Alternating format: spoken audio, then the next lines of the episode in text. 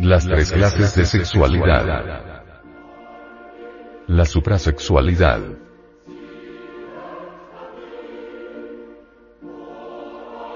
Suprasexualidad es diferente. Para entrar en el terreno de la suprasexualidad, se requiere ante todo, transmutar la energía creadora. Para alcanzar este objetivo, dice el venerable maestro Samael Aumeor, debemos pensar en el sexo, no solamente como cuestión fisiológica. Ha de saberse que, en el sexo, existe energía. Al fin y al cabo Einstein dijo, energía es igual a masa, multiplicada por la velocidad de la luz al cuadrado.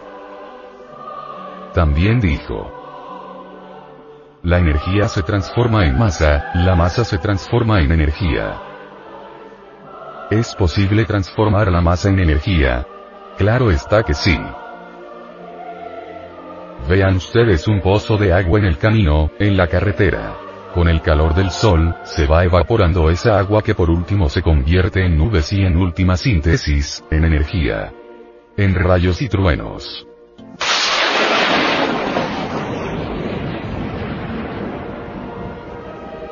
Todas las aguas de los mares y de los ríos, se convierten en nubes y por último en rayos y truenos, es decir, en energía. Lo mismo sucede con el Enseninis. ¿Qué se entiende por Enseninis? La entidad del semen, es decir, el esperma sagrado. Hoy se tiene la tendencia a considerar al esperma como simplemente, una sustancia que excretan nuestras glándulas endocrinas sexuales. La palabra sagrado, acomodada al esperma parece como fuera de onda. Sin embargo, si ustedes estudian cuidadosamente el psicoanálisis de Sigmund Freud, verán que él dice lo siguiente. Las religiones, en última síntesis, tienen origen sexual. Yo estoy de acuerdo con Freud en ese sentido. Si ustedes están de acuerdo, bien, y si no estén, bien. Yo, por mi parte, sí estoy. Cuando uno mira las religiones de los indígenas, por ejemplo, las religiones de las distintas tribus de Indoamérica, o del África, o de Asia, puede ver, dijéramos, evidenciar en forma directa, por sí mismo, que en todas esas religiones, en todos esos cultos, hay una mezcla de lo sexual con lo místico, es decir, de lo religioso con lo erótico. Los dioses y diosas allí, en posturas de tipo erótico, copulando. Lo más interesante es que esas posturas fueron sagradas en la tierra de los Vedas. Entre los troyanos existía, dijéramos, lo meramente lujurioso, pero había en Creta grandes procesiones en las que las sacerdotisas iban con falos enormes. Entonces el falo no era considerado en la forma vulgar como hoy lo hacemos, sino que se le rendía un verdadero culto. También se le rendía culto al doni, es decir, al órgano sexual femenino. No hay duda que la lanza aquella, con la que se dice que Longibus hirió el costado del Cristo, no es sino una viva representación del falo. No hay duda también de que la copa, cáliz o santo grial, por la cual pelearon todos los caballeros de la Edad Media, cuando salieron para la Tierra Santa durante la época de las cruzadas eucarísticas, representaban al Johnny femenino, al eterno femenino. Por cierto que los caballeros de la Edad Media andaban buscando ese cáliz, en el que bebió Cristo en la última cena, símbolo del Johnny. Jamás lo encontraron, es obvio, pero como recuerdo de aquella época de la búsqueda del Santo Grial, de la pelea contra los moros, quedó esto de la Copa de las Olimpiadas, copa que se entrega a los vencedores en los Juegos Olímpicos, tiene este origen esa copa, no lo olviden, que representa al Doni, es decir, al órgano sexual femenino. Así pues, en el terreno de lo suprasexual, el cáliz y la lanza son sagrados. El esperma es sagrado, porque en el esperma está contenida nuestra propia personalidad, enseña el venerable maestro. Samael Aumeor. Los alquimistas medievales veían en el esperma el vitriolo, por cierto que esa palabra se descompone así. Visita interior terran rectificatum inveniam cultum latidum. visita el interior de nuestra tierra, que rectificando encontrarás la piedra oculta. Pero, ¿a qué piedra se referían, precisamente, los alquimistas medievales? A la famosa piedra filosofal. Tal piedra hay que fabricarla. No hay duda que existen fórmulas para su fabricación.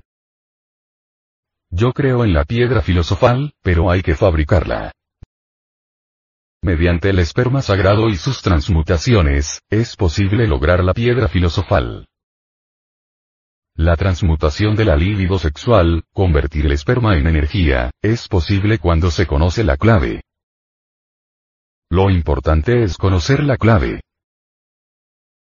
Si con el enseminis podemos nosotros dar vida a un hijo, si con el enseminis podemos reproducir la especie, si con el enseminis podemos llenar de millones de seres humanos un mundo, es cierto y de toda verdad que con el enseminis, es decir, con la entidad del semen, podemos darnos vida a sí mismos y convertirnos en verdaderos superhombres, en el sentido más completo de la palabra.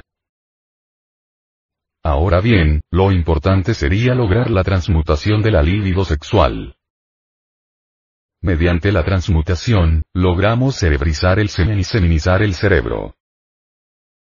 Se hace necesario seminizar el cerebro, señores, porque es muy sabido por los hombres de ciencia que no todas las áreas del cerebro, actualmente, están trabajando.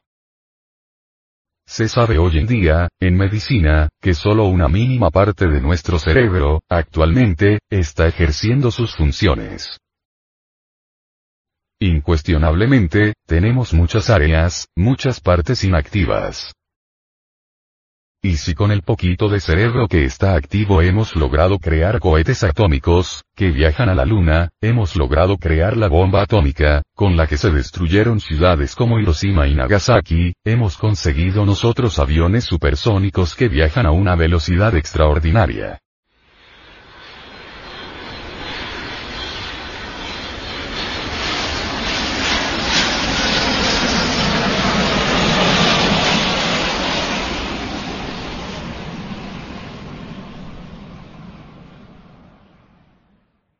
¿Qué tal si nosotros regeneráramos el cerebro, si pusiéramos en actividad todas las partes del cerebro, si la totalidad de la masa encefálica trabajara? Entonces podríamos transformar este mundo, cambiarlo, hacerlo maravilloso. Pero hay que regenerarlo, hay que seminizarlo. Cerebrizar el semen y seminizar el cerebro. He allí la clave. ¿Es posible seminizar el cerebro? Los grandes músicos de antaño. Un Beethoven, por ejemplo, un Chopin o un Liszt, fueron hombres que tuvieron el cerebro muy seminizado, hombres que dieron a su cerebro capacidades extraordinarias, que utilizaron el mayor porcentaje de las áreas cerebrales. Sin embargo, la cosa hoy en día es muy diferente. El cerebro humano se ha degenerado demasiado y no nos damos cuenta de ello. Si estamos en medio de una pachanga, contentos, si estamos de acuerdo con la última onda, si estamos en pleno rock and roll.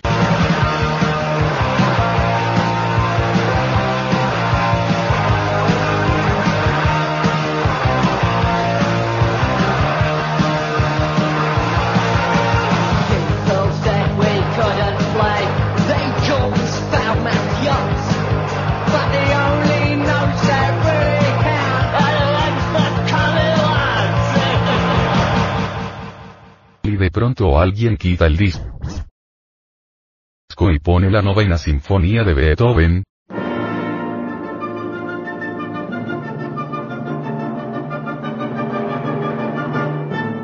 ¿Cómo se sentirían ustedes? Estamos seguros que ustedes no continuarían con la pachanga. ¿Qué harían ustedes? Claro, ustedes no irían a insultar al señor de la casa naturalmente, no, pero muy decentemente se retirarían, ¿verdad?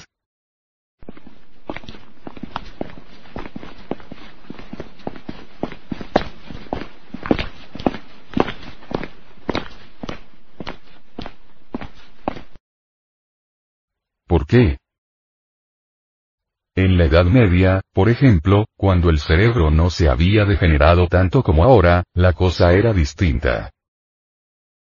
Se bailaba puro vals, al compás de la música clásica. En plena comida estaban los músicos, haciendo vibrar las más deliciosas sinfonías. De moda estaban Mozart,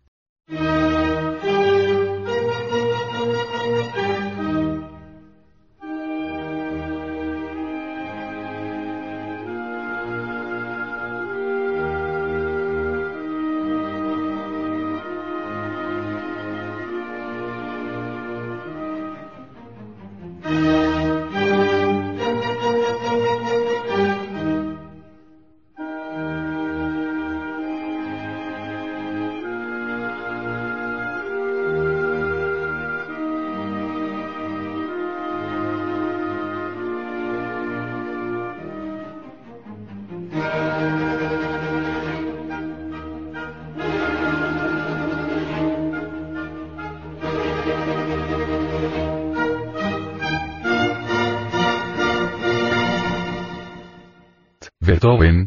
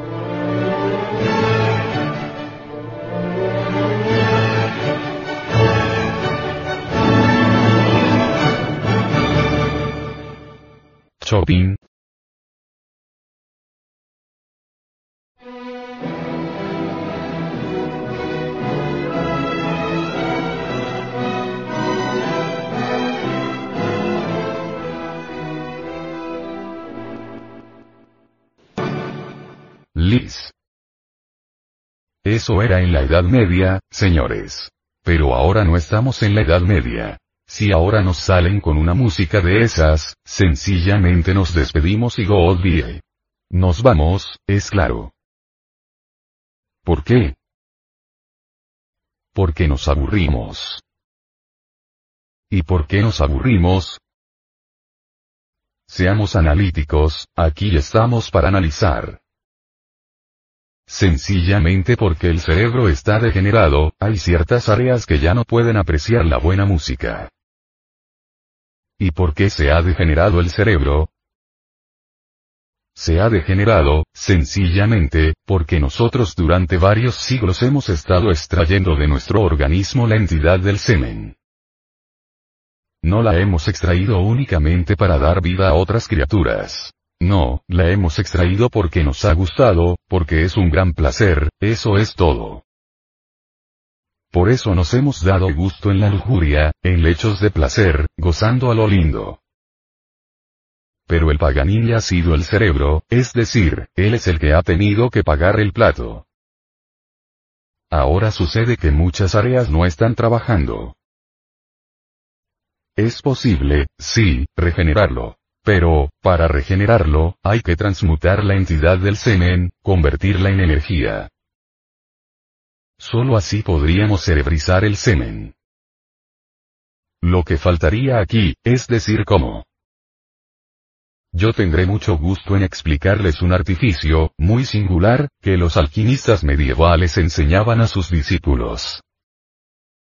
El artificio que voy a enseñarles a ustedes, también lo enseñaron los hombres de ciencia moderna, como Brown Square, en los Estados Unidos. Lo enseñó el doctor Krumheller, médico coronel de nuestro glorioso ejército mexicano. Lo enseñó también Jung, lo enseñan las escuelas asiáticas, del tantrismo oriental. no es una cosecha mía, particular.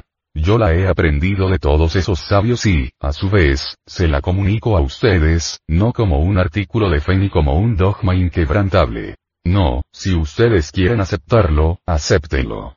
Si no lo quieren aceptar, no lo acepten. Muchas escuelas lo han aceptado, muchas escuelas lo han rechazado.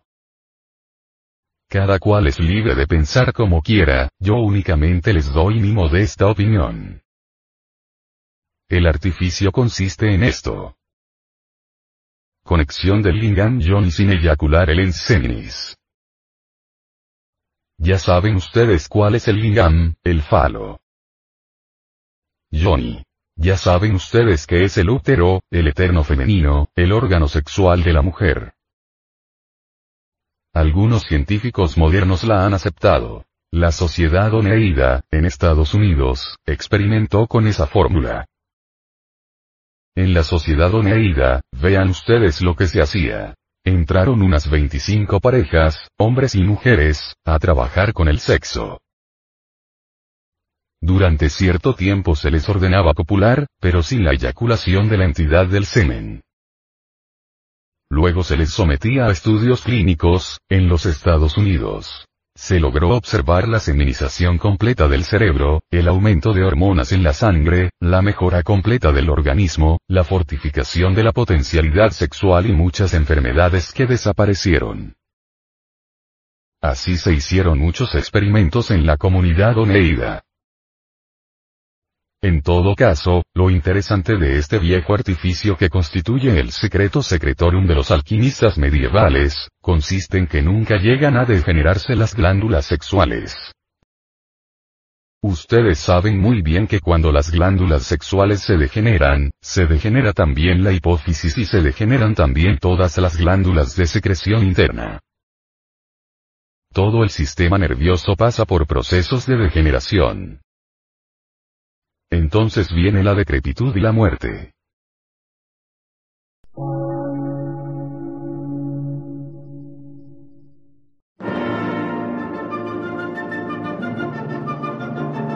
Emisora, gnóstica, transmundial.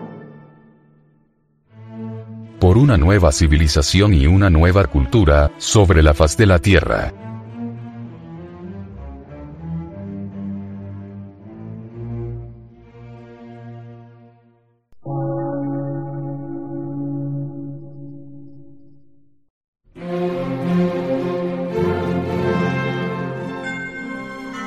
Medio de radiodifusión, científico, artístico, místico y filosófico, de la Asociación Colombiana de Centros de Estudios Gnósticos, Antropológicos, Psicológicos y Culturales. A.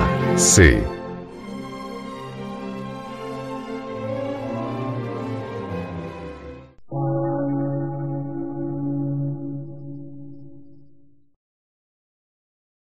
Lectura en movimiento. Difusión sin fronteras.